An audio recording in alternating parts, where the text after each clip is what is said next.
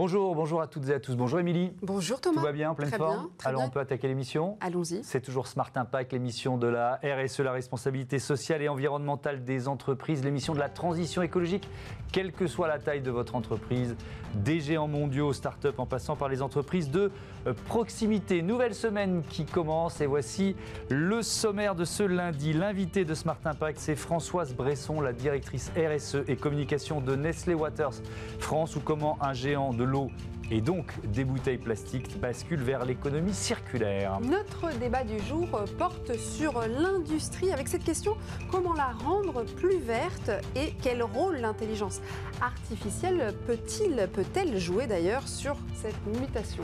Et puis connaissez-vous Ecox? Ecox, c'est la start-up que l'on va mettre en avant aujourd'hui, une marque de vélo électrique en plein boom. Forcément, voilà trois thèmes, 30 minutes pour les traiter, ça promet d'être passionnant, c'est Smart Impact.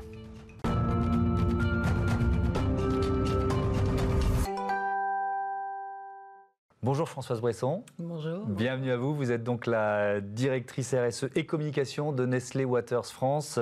Je le disais en titre, géant de l'eau, de l'eau en bouteille, donc géant du plastique aussi. Et, et là, on touche le- la difficulté, peut-être l'un de vos plus grands euh, défis, comment réduire votre empreinte plastique? C'est un des défis majeurs, mais on en a beaucoup. Alors, on est un minéralier. Moi, je préfère euh, dire qu'on est un minéralier. On amène de l'eau minérale sur la table de nos euh, consommateurs. Et effectivement, le plastique euh, que les médias et que les euh, maintenant euh, consommateurs euh, connaissent bien reste un des défis qu'on va devoir relever. Donc, ça va passer par euh, de l'innovation, par euh, de l'intégration de matières recyclées. Et c'est vrai que toutes nos équipes sont euh, absolument mobilisées sur ce sujet. Donc l'objectif, c'est de- de- d'augmenter la part de plastique euh, recyclé, 100% recyclé dans, dans les bouteilles que vous utilisez? Alors, il y a beaucoup d'objectifs. Il y a effectivement déjà réduire l'empreinte euh, des matériaux qu'on utilise aujourd'hui, donc Mhm. intégrer du plastique recyclé euh, dans euh, nos bouteilles. Mais c'est aussi beaucoup euh, tourner vers l'innovation, parce qu'il faut trouver des alternatives à impact positif au plastique. Et on a beaucoup de R&D, on en a d'ailleurs euh, à Vitel. Mhm. On a un centre de R&D qui est dédié à ces euh, innovations. Donc, Vous avez un exemple récent euh, d'innovation? Alors, non, parce qu'on est juste dans ce chemin-là qui est Ouais. assez long, mais on a euh, des euh, partenariats avec des startups justement pour travailler sur du bioplastique, sachant que l'idéal n'est pas forcément le bioplastique, mais c'est d'avoir un matériau qui puisse être, euh, qui, qui limite son impact sur les énergies fossiles au démarrage Ouais. en amont, et qui surtout soit ensuite soit recyclable, euh, soit biodégradable. Et ça, c'est un défi majeur pour toute l'industrie en fait. Alors ça c'est le contenant, le contenu c'est l'eau Oui. effectivement. Pour la gestion justement de l'eau, comment protégez-vous votre ressource euh, des nitrates, des pesticides? Alors là aussi, euh, c'est fondamental. C'est fondamental pour nous, mais aussi pour les euh, territoires sur lesquels on opère. Donc, on a eu une démarche assez ancienne, en fait, depuis les années 1990 avec Vitel, où on a eu un programme très innovant euh, qu'on a euh, intitulé AgriVert Mhm. et qui avait pour objectif de, euh, d'avoir euh, des terres, des sols, zéro pesticides et zéro nitrate. Parce que comme on a des nappes souterraines, il est évident que entre la vie et euh, la vie euh, de toute la, col- la collectivité locale qui a ses industries, ses voitures, ses routes, etc., ses agriculteurs, Eh oui. voilà, et le- la nappe souterraine, le sol joue un rôle fondamental. Mm. Et donc, ce programme qui est né dans les années 90 a eu pour objectif d'avoir zéro nitrate, zéro phyto, très contraignant. Et là-dessus, Ouais. maintenant, on a un des effets bénéfiques de ce programme-là, ça a été une préservation de la biodiversité qui est apparue de plus en plus importante sur le territoire. Oui, on a quelques eu, euh, chiffres d'ailleurs hein, euh, à vous montrer. Plus de 10 000 hectares de terres sont protégés par AgriVert aujourd'hui, hein, c'est ça? Absolument. dans, dans 11 communes de 12 000 habitants et 37 exploitations agricoles partenaires. Donc, euh, dans- dans- et d'ailleurs, dans vos usines, pour vos transports, vous, comment vous réduisez également euh, l'impact carbone? Parce que j'imagine que tout est lié aussi. Oui, l'impact carbone, c'est aussi un des autres enjeux. On parlait du plastique, de la Oui. préservation de l'eau, mais on a bien sûr le carbone. Euh, Vitel s'est engagé à être neutre en carbone à horizon 2022, donc c'est demain. Euh, et il faut savoir que sur Vitel, on a 50% aujourd'hui de nos produits qui sont transportés par train. C'est cinq fois plus à peu près que la moyenne nationale euh, du fret en France. Donc euh, c'est un enjeu majeur. On va aussi avoir de l'innovation puisqu'on a euh, lancé la première locomotive euh, bimode hybride. Qu'est-ce que c'est Alors c'est une locomotive qui permet de travailler sur l'électricité puis sur le gasoil et de pouvoir changer en fonction du réseau en France. Mais ça veut dire que vous faites le travail de, constructeur de, de, locaux parce que c'est pas à vous de, faire de la recherche et développement pour rendre les locomotives. On les accompagne. On, on, partage les enjeux, mais de toute manière ces défis aujourd'hui auxquels euh, nous, en tant qu'industriels, mais euh, auxquels la société est confrontée, sont des enjeux tellement multiples et, interdépendants mm. que les solutions seront collectives.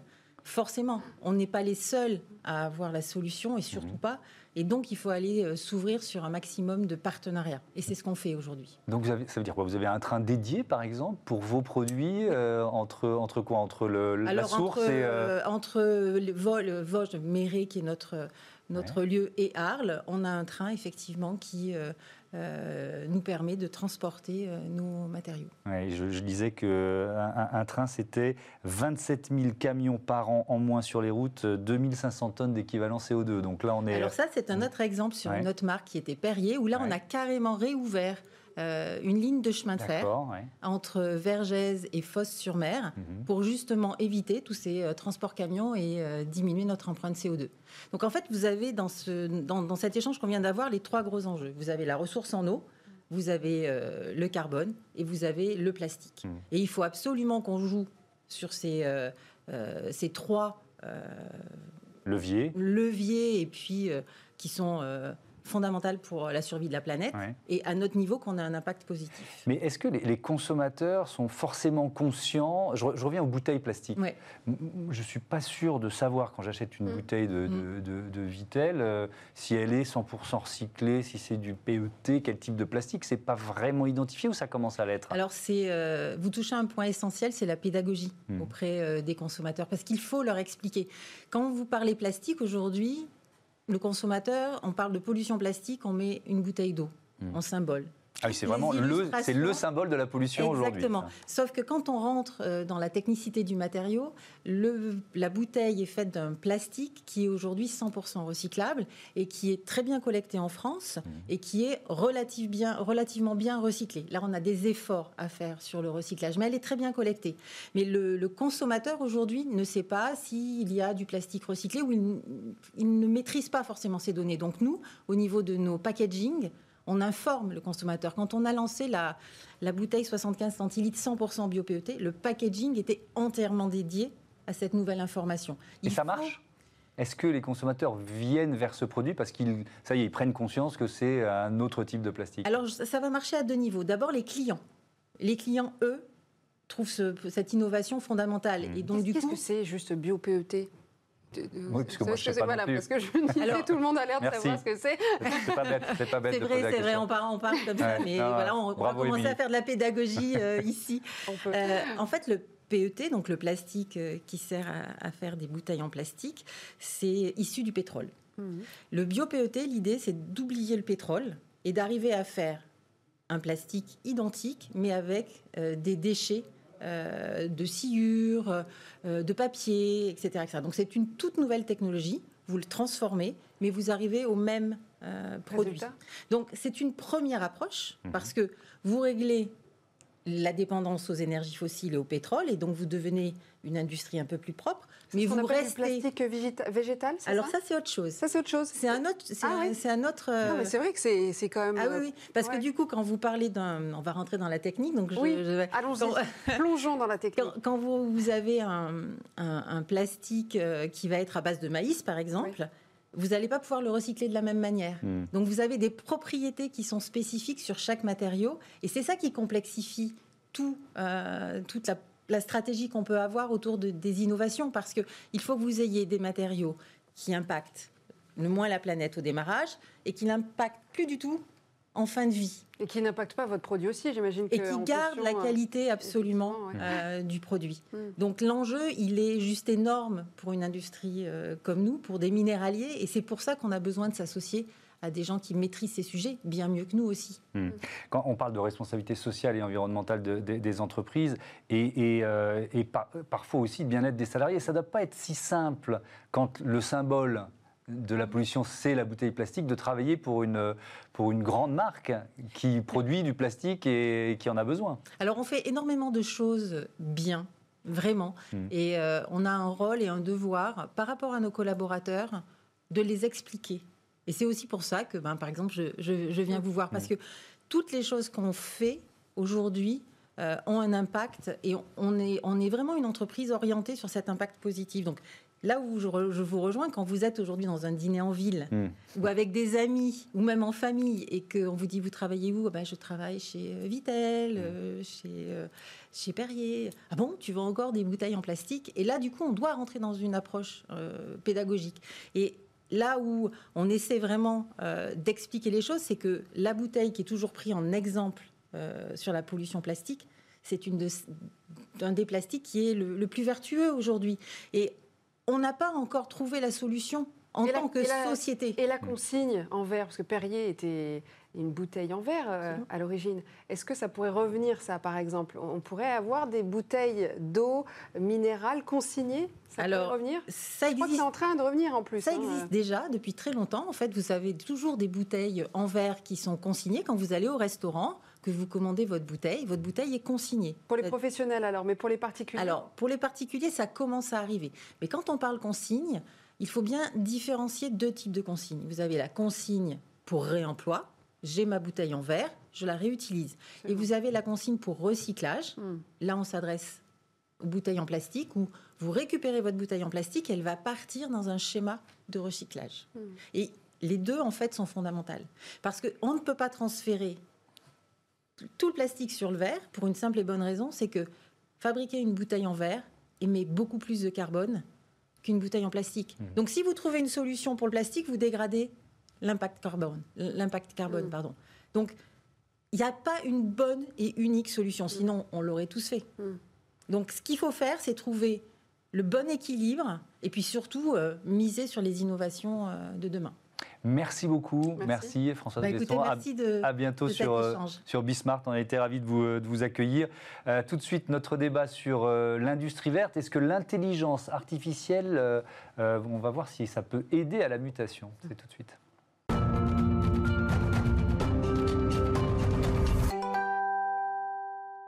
Comment euh, rendre euh, l'industrie plus verte? Est-ce que l'intelligence artificielle peut l'y aider? C'est le thème de notre débat du jour. Avec euh, nos deux invités, nous allons tenter de répondre à cette question. Dimitri Carbonel, président de Livosphère, un cabinet de conseil Bonjour, Dimitri. en Tech for Good. Bonjour, bienvenue, de, bienvenue euh, et merci de revenir. c'est pas la Finissez pas, on va, on va, croire que vous vous plaisez ici, quoi, à force un de petit revenir. Peu, un petit peu. Ah, ça, ouais. et Olivier Pagès, qui est fondateur de Flying for You. Fly, for You. Mais oui, mais je veux que ce ouais, soit depuis ce matin, tu veux dire flying, mais c'est fly. flying, mais non, c'est Fly for You avec deux F d'ailleurs. Et on va d'ailleurs commencer avec vous. Fly for You, est-ce que vous pouvez nous expliquer ce que c'est précisément alors c'est une entreprise de service dans le domaine de l'Internet des objets. C'est-à-dire l'Internet des objets, il y a deux parties. Il y a une partie euh, B2C pour le consommateur mmh. et puis une partie B2B pour les industriels. Et nous, nous sommes spécialisés uniquement sur les industriels. C'est-à-dire qu'en gros, on fait parler tout ce qui bouge dans l'industrie. Ça peut être des remorques, hein, avec des boîtiers de ce type. Euh, des petits boîtiers où on a intégré effectivement des processus d'intelligence artificielle embarqués pour créer des datas plus spécifiques. Et on pourra en parler. Mais euh, donc ça, ça, veut dire que vous embarquez ce boîtier, montrez-le un peu plus haut parce qu'on ne le voit pas sinon, d'accord Ça semble tout simple, sauf qu'il y a plein de technologies à l'intérieur pour tout ce qui bouge. Donc ça peut être sur quoi? Sur des camions, une flotte de voitures, euh, même des bateaux, des avions Alors c'est tout à fait, on travaille par vertical métier, par secteur, mhm. parce que on s'est aperçu que plus on est spécifique par secteur, plus euh, la, rentabilité de l'investissement est fort. Et euh, donc on travaille sur des bennes, des remords, des bennes dans le domaine de la déchetterie, avec des alertes de remplissage qu'on ne pourrait pas traiter, on ne pourrait pas créer sans euh, parler d'intelligence artificielle et de traitement de données. Mmh. des remorques, on peut traiter dans l'aéronautique, c'est pas très original, on est à Toulouse, donc on travaille avec dans l'aéronautique. par exemple, ce boîtier, il est capable de, de déceler si l'actif qui se trouve, l'objet qui se trouve dans l'avion décolle ou atterrit. Pourquoi faire Pour couper l'émission de radiofréquence comme euh, le, peut le faire votre téléphone, mais vous, là, vous le faites à, la main, euh, manuellement, lorsque vous êtes dans l'avion. On est obligé de le faire automatiquement. Ça, c'est des sujets que les capteurs classiques de l'Internet des objets ne pourraient pas faire s'il n'y avait pas de traitement de données à l'intérieur de ce petit boîtier. Mais alors attendez, je comprends le système, mais en quoi ça fait économiser de l'énergie euh, à vos clients? Alors, ça ne fait pas nécessairement économiser de l'énergie aux clients, ça leur ça crée une valeur extrêmement importante dans un certain nombre de métiers. Par exemple, euh, prenons un touret de câble. Je ne sais pas si vous savez qu'un touret de câble, c'est une grosse bobine de bois autour duquel on enroule du câble ou de la fibre. Eh bien, euh, il y avait une data, une information qui était très importante pour eux, pour les producteurs du câble. Il fallait que le touret, donc ces grosses bobines de bois, puisse définir à la fin de la journée le nombre de mètres de câble qui a été déroulé sur le, sur le touret. Ça, ça a vraiment du sens. Pourquoi? Un, pour euh, bien maîtriser ses tourées dans, le, dans les chantiers, mais aussi pour le client de nos clients qui, eux, ont utilisent, cet indicateur comme suivi de chantier. Mm. C'est-à-dire qu'à la fin de la journée, s'ils avaient décidé de faire, prévu de, dérouler 1000 mètres de câbles et qu'ils n'avaient déroulé que 500, mm. je pense qu'un petit appel de téléphone euh, était nécessaire. Aujourd'hui, c'est impossible. Dimitri euh, Carbonel, l'intelligence artificielle permet d'avoir des données précises. C'est ça, la valeur ajoutée, l'intelligence artificielle En fait, c'est intéressant, notamment avec la combinaison. En fait, c'est une combinaison de deux choses. Hein. D'abord, un objet, effectivement, ou un appareil, un capteur qui s'y est connecté, hein, et de l'intelligence artificielle qui va pouvoir être capable de traiter des données. Hein, on discutait euh, avant, c'est de dire, bah, tiens, il y a un mouvement brut et là, on va être capable de dire que, si c'est dans le domaine de l'avion, il y a un décollage d'avion, il y a tel ou tel type de. Par exemple, il décolle ou euh, pas habituellement, donc il y a peut-être un risque de panne. Donc là, effectivement, c'est intéressant de, combiner euh, les deux. Et euh, notamment dans le domaine industriel, le fait d'être capable non seulement de récupérer des données, mais de pouvoir effectivement ensuite les analyser, ça permet de réduire très fortement les, gaspillages, et notamment rentrer dans, dans le domaine de l'industrie verte, en fait. Hein. Oui, et vous avez d'autres exemples parce que vous vous accompagnez hein, notamment euh, des, des, clients sur ces sujets Oui, en fait, un des problèmes euh, souvent qu'on va trouver dans le domaine industriel, c'est que euh, c'est quand lorsqu'on fait face à des grands imprévus, du style une panne, mmh. ou par exemple des clients qui vont basculer d'un produit vers un autre produit, eh bien, lorsqu'on a une usine, je dirais traditionnelle, c'est très compliqué de changer ça. Avec l'intelligence artificielle, d'une part, on peut anticiper ce type de choses. Deuxièmement, on peut modifier directement la production mmh. en cadence, mais aussi même si on a des appareils ou des robots qui sont capables de le faire, et même en termes de commandes. Mais on peut aller encore au-delà quand on veut concevoir une usine, enfin on faire l'éco-conception d'usine, on peut très bien euh, utiliser une entreprise qui s'appelle ITK qui fait ça, de l'AR, enfin de la réalité augmentée, euh, virtuelle et l'intelligence artificielle.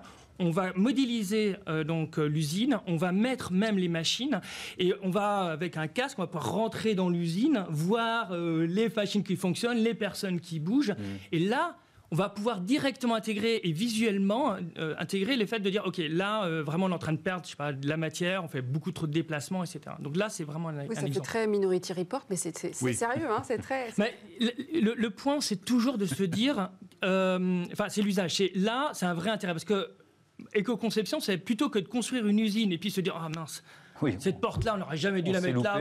Eh voilà. Là, on perd énormément de temps, d'énergie, etc. Là, on peut directement le voir avant. C'est ça hmm. l'intérêt. Olivier Pagès, je ne sais pas si on a vu les images de, démonstration de, Fly for You, mais on va, on, va, on, va on va les regarder pendant que vous nous expliquez. Qui sont vos clients? Est-ce que vous pouvez nous... C'est hyper varié d'après ce que vous Tout à fait. La difficulté, c'est d'aller chercher le bon cas d'usage pour le bon marché euh, avec la bonne rentabilité.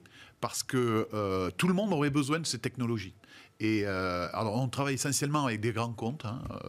Euh, j'ai cité l'aéronautique, mais pas très, pas grand. On n'a pas besoin de très grand clair pour savoir avec qui on travaille sur, le, sur Toulouse. Mmh. Euh, mais on a, des, on a des gens comme le numéro 2 mondial des grosses sociétés, comme le numéro 2 mondial du câble qui s'appelle Nexans. On travaille avec des gens comme Jeffco dans le domaine de la logistique, mmh. des, un des trois grands de la déchetterie. Donc, c'est des technologies qui sont aujourd'hui pas complètement matures. Je pense qu'on est un des premiers à mettre ça en œuvre en Europe. Euh, et c'est, dans le domaine de l'Internet industriel des objets, une technologie qui va prendre de plus en plus d'ampleur. Au-delà de ça, je pense que euh, la France et l'Europe a une carte à jouer euh, dans ces métiers, puisqu'en fait, quand on parle d'intelligence artificielle, généralement, on parle d'intelligence artificielle sur bureau.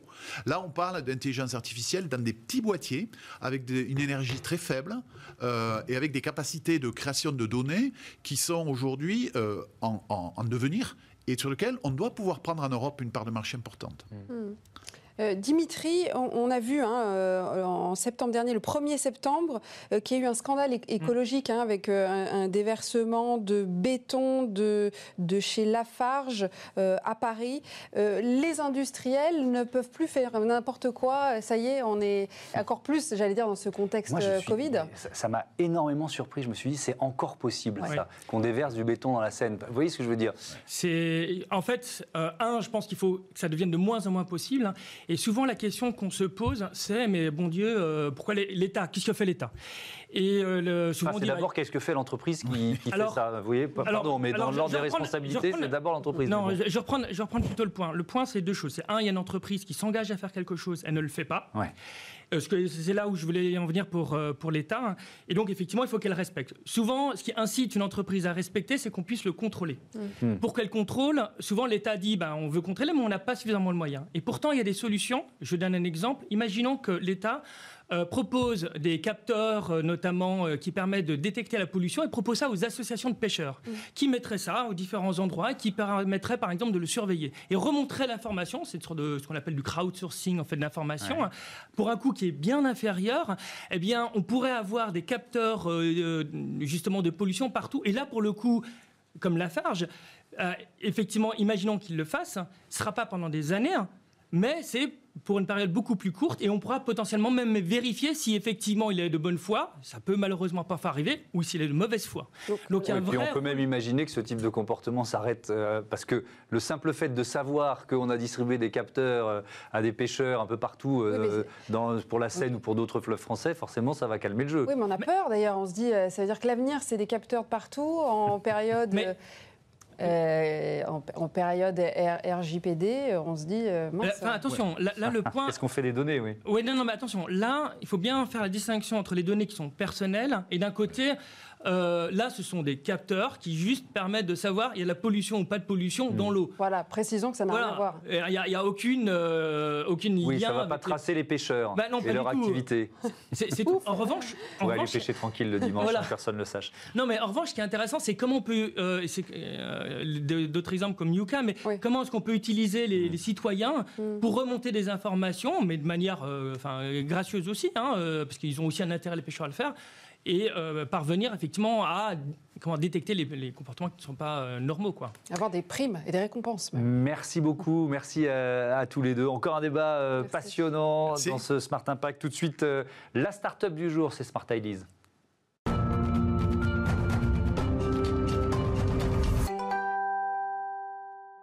Une start-up mise à l'honneur, c'est Smart Ideas. Tout de suite, bonjour Mathieu Froger. Bonjour. Bienvenue, vous êtes co-associé chez Ecox. Alors, on va démarrer simple. Présentez-nous votre entreprise. Depuis quand vous existez et c'est quoi votre idée de départ? C'était quoi votre idée de départ? Alors, Ecox, ça existe depuis 2007, donc ça fait maintenant 13 ans. Et l'idée de départ était de développer un réseau de magasins spécialisés dans le vélo électrique. Donc, depuis le début, en fait, euh, on a été euh, spécialisé dans le vélo électrique. On a commencé avec Yoann Bourlier, mon associé, en sortie d'études, en fait, tout simplement, un, projet de sortie d'études. Et on a ouvert un premier magasin euh, dans le 4e arrondissement à Paris. Et après, ça s'est développé. Et puis. Vous euh, pionnier en quelque sorte, quoi. Vous n'étiez pas si nombreux à vouloir vendre. Parce que vous vendez que des vélos électriques. Que des vélos électriques, effectivement. Pour la petite anecdote, si vous voulez, le premier magasin, il fait 50-60 euh, mètres carrés. Et il y a 13 ans, on pouvait mettre tous les vélos électriques qui existaient sur le marché. Mmh. Aujourd'hui, on a plusieurs centaines de modèles, centaines de marques, pardon, et des milliers de modèles. Donc en fait, ça a complètement explosé depuis 13 ans. Hmm. Et alors, vous avez un, vélo particulier que vous avez lancé avec l'agence Wonderman, un vélo d'urgence. Exactement. Vous pouvez nous expliquer en contexte Covid, hein, je rappelle. Alors voilà, c'est ça. On va voir les euh, images pendant que vous nous expliquez. Super. Euh, ça s'est passé donc effectivement euh, pendant les grèves de 2019, dès hmm. fin décembre 2019, début 2020. on avait constaté effectivement que bah, les paris étaient bloqués. on avait développé une petite structure qui, qui s'adressait aux entreprises et de par euh, nos retours d'expérience, on avait quand même pas mal d'infirmières qui se déplaçaient, qui faisaient leur tournée. Mais euh, le vélo électrique en lui-même ne leur convenait pas pour une simple et bonne raison, c'est qu'elles ne pouvaient pas mettre tout leur matériel. Mm. Des fois, elles prennent des échantillons, ce genre de choses. Et donc, euh, avec Wunderman Thompson, on s'est rapproché un peu des, sociétés de médecins urgentistes comme, comme Urgence médicale de Paris Et là, on s'est mis tous autour de la table et on s'est mis à dessiner ce vélo. Ce qu'on a est- vu, quoi. Il y a vraiment le dessin du, du- Ah oui, du- ouais. du vélo, euh, le vélo idéal pour un médecin ou une infirmière qui fait sa tournée. quoi. Exactement, l'idée était ça, c'est-à-dire de quoi avez-vous besoin? Ben, On a besoin d'un gros volume, mais il ne faut pas que ce soit trop gros pour pouvoir euh, eh ben, se déplacer facilement, il faut que ce soit sécurisable, beaucoup d'autonomie, il faut que je puisse le garer facilement. Enfin voilà, il y a eu tout un petit cahier des charges qui a été fait en fait par euh, les médecins urgentistes, et suite à ça, ben, on a regardé sur le marché les modèles qui correspondraient à cette utilisation, puis on les a adaptés à leurs besoins, tout simplement, et puis euh, Emergency Bike est né. Oui, en- dans cette période, là, pendant le confinement, par exemple, vous avez euh, du coup euh, distribué beaucoup de ces, ces- ces vélos? Alors, euh, le premier prototype est arrivé en juin. D'accord? On l'a testé avec des médecins et là, il commence à rouler. Et les premiers, la première flotte va arriver en octobre-novembre, en fait. D'accord. Le temps que bah, de développer, de, Et de partout, produire. du coup, combien de flottes de combien ça, Alors là, on commence sur Paris et puis on va continuer après à développer dans, on va être dans, dans toutes- dans toutes les métropoles, en fait, dans toutes les villes où euh, le confinement a ouvert de nouvelles voies cyclables et où bah, finalement ce besoin de se déplacer de façon régulière est, est là. Oui, alors c'est vrai que vous faites partie, et heureusement qu'il y en a, euh, des, des secteurs qui ont bénéficié euh, de, de la situation euh, sanitaire et, euh, euh, et, et économique qui, qui s'ensuit. C'est vrai que c'est coronapis, comme on les appelle, j'aime pas beaucoup le terme, mais elles sont en train d'être viabilisées, pérennisées. Bon, bah, pour vous, c'est parfait. Bah, c'est vraiment bien. Après, euh, c'est en fait l'accélération d'un changement. Oui. C'est-à-dire que tôt ou tard, on y serait venu. Vous voyez les villes nordiques, euh, bon, on cite euh, Copenhague, euh, des villes comme celle-ci. Euh, ça y est, il y a des pistes cyclables dans tous les sens. Vous avez même maintenant des pistes cyclables en fonction de la vitesse des, des cyclistes, vraiment pour fluidifier la circulation sur les pistes cyclables. Donc voilà, Paris. Mais là, est- c'est un sacré accélérateur. quoi. Ah ouais, c'est un- Du, du jour au lendemain. Ah du bah, jour au lendemain, euh, on a vu naître ces pistes, et puis là, maintenant, manifestement, elles vont rester pour longtemps. Elles vont rester pour longtemps parce qu'en fait, elles sont très utilisées. hein. Vous Mm. savez, euh, vous prenez par exemple la piste cyclable qui est rue de Rivoli. euh, elle, a, elle, a fait, euh, elle a dépassé le million d'utilisateurs en juillet. hein. donc euh, sur six mois, il y a un million d'utilisateurs qui passent sur cette piste. Donc vous, enfin, la ville a vraiment changé. Euh, c'est très intéressant de voir ça parce que ça fait que plus de personnes vont de façon euh, plus rapide à des endroits qui étaient avant inaccessibles. Mm. Vous ne vous posez plus la question de dire ah bah je dois aller à tel endroit, bah, c'est tel jour à telle heure donc il va y avoir de la circulation. Non, c'est euh, j'ai 5 km à faire, ça me prend euh, 25 minutes quoi qu'il arrive, euh, quoi qu'il en coûte en fait. L'un des freins à votre développement, c'est la peur du vol. Ça fait encore hésiter beaucoup de, beaucoup de clients? Oui, ça fait hésiter beaucoup de clients mais comme vous dites c'est une peur, c'est-à-dire que c'est pas forcément avéré. Quelles sont Euh, les solutions, justement, ouais, Alors, ça pour le vol, il y a plein de solutions. Déjà, il y a les assurances maintenant sorties de tous des produits. Il y a des solutions anti-vol mécaniques qui existent, qui sont très efficaces, surtout sur des produits comme celui-ci, qui est un cargo qui est assez volumineux à transporter. Et après, vous avez tout ce qui est euh, traceur GPS qui arrive avec tout ce qui est euh, l'IoT, où euh, ça- soit c'est connecté avec votre téléphone portable, soit il y a carrément une puce GPS et GPRS dedans. Donc, en fait, le téléphone est capable de vous appeler pour vous dire où il est. Tout ça, c'est en train d'exploser. Bah, avec en fait euh, l'arrivée du vélo en ville, Mm. Tous, les pro- tous les produits et les services accessoires Mm. à cette utilisation se développent. Oui, justement, comme service, il y a le- la possibilité de réparer ces vélos euh, chez vous. Vous proposez ça? Ah ouais, bien sûr, tout à fait. Alors, on répare dans nos magasins, on vient même se déplacer sur place euh, quand il y a des besoins. Euh, ça, de manière, le service autour euh, de ces moyens de déplacement est très important. Et là, pour le coup, on peut s'inspirer de tout ce qui a été fait euh, bah, dans la voiture, dans le scooter, parce que finalement, c'est les mêmes besoins. C'est j'ai besoin d'aller d'un point A à un point B. Quels sont les services qui sont autour? Bah, Une voiture, elle se sécurise, elle se répare. Quand elle tombe en panne, bah, c'est pas vous qui la poussez jusqu'au garage pour qu'on vous la répare. Non, on vient la réparer sur place ou on la remorque. Et donc tout ça, c'est la même chose en fait. C'est juste que, bah, au lieu de déplacer des centaines de kilos pour vous déplacer vous d'un point A à un point B, bah, on prend quelque chose qui est plus réduit et qui répond plus à votre besoin en fait. Merci, Merci beaucoup, et bon vent à, à Ecox. Merci Euh, voilà, c'est la fin de cette émission. On se retrouve Déjà. demain. Mais oui, ça passe trop vite. Ce cri du cœur, déjà. Ce sera à 9h, midi et 20h30. Salut. À demain. Au.